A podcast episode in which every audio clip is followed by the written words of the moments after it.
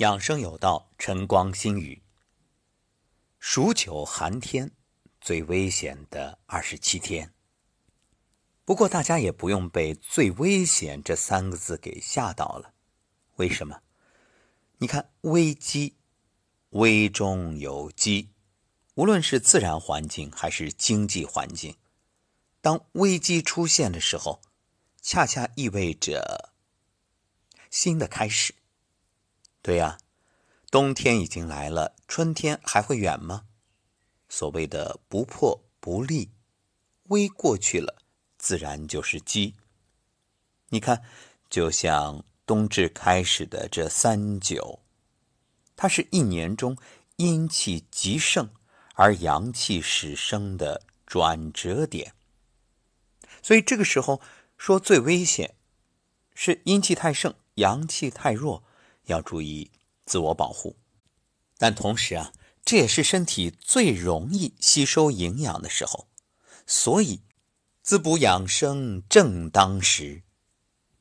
你看，这就是中国人的智慧。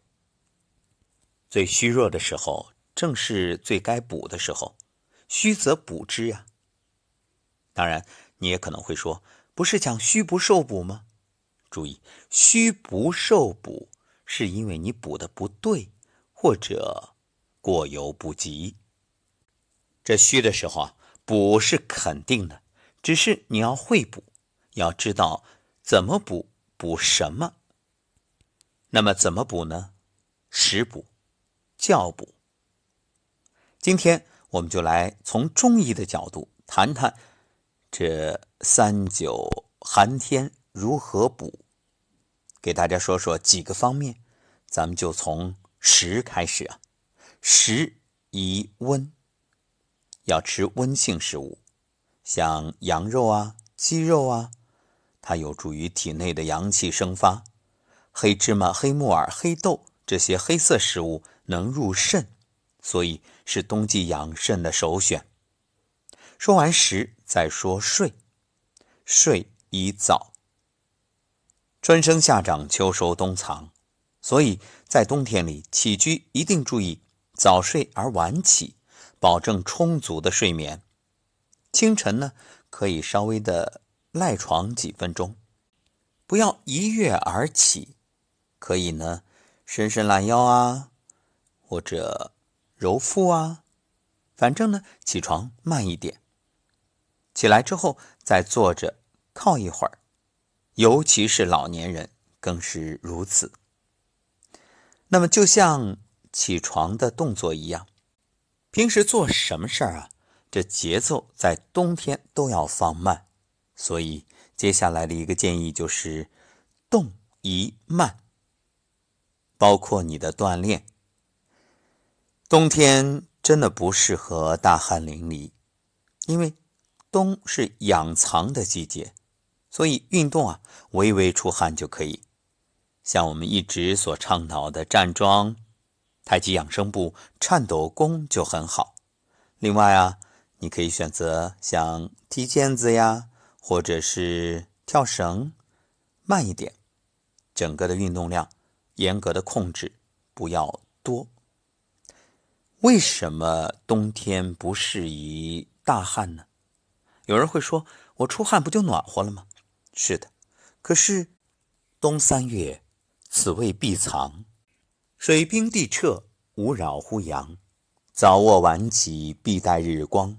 使至若浮若逆，若有思意，若已有得，去寒救温，无泄皮肤，使气极夺。此冬气之应，养藏之道也。逆之则伤肾。春为痿厥，奉生者少。这是《黄帝内经·素问·四气调神大论》当中对于冬季养生之道的见解，所以归纳起来啊，就是几个方面。一个最重要的一件事儿，勿扰乎阳，也就是别打扰阳气。为什么这么说？古人认为冬天啊，阳气更多内潜，这一点呢，有点类似于冬眠。因为阳气本身是趋向发散的能量型的，物以类聚，外界气温低，体内温度高，阳气当然更喜欢留在体内。所以冬天啊，无论人动物都有不想动的感觉。那大家想想，为什么这冬天到了，井水却是热的，或者至少是温的，而夏天这井水是凉的？就是因为冬天啊，阳气内藏，夏天呢，阳气外泄。所以我们要适应大自然的环境，在冬天里也不要让你的阳气过多的发泄。因此，过度的运动也好，或者是过多的交际应酬，啊，包括我们说夫妻性生活，在冬天都要减少，就是这个原因。一切以养与藏为主导。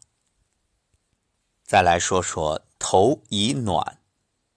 头部、胸背部还有足部，包括你的腿部，这都需要重点保暖。特别要避免湿着头发出门。像胸部、背部呢，很多人喜欢马甲，这个就特别好。现在有棉马甲呀、羽绒马甲呀，这可以防护的很到位。选择保暖的鞋与袜，而且每天晚上热水泡脚，那这都是冬天。很好的养生之法。再说心一平，就是心态要积极乐观，喜怒都不要过度。一句话，保持一个平和的心态，喜怒不形于色，当然也不会内藏于心。可以听一些轻音乐。我们前面说了少应酬，但是娱乐或者开心的事儿还是可以适度的参加的。多晒太阳，多接受阳气，这光合作用不止植物有，其实动物人都有。可以让自己平心静气的等待寒冬过后那个万物复苏的美好春天。好。关于二十七天的养生，今天就说到这儿。感谢各位收听，当然知道更要做到，这样才能得到。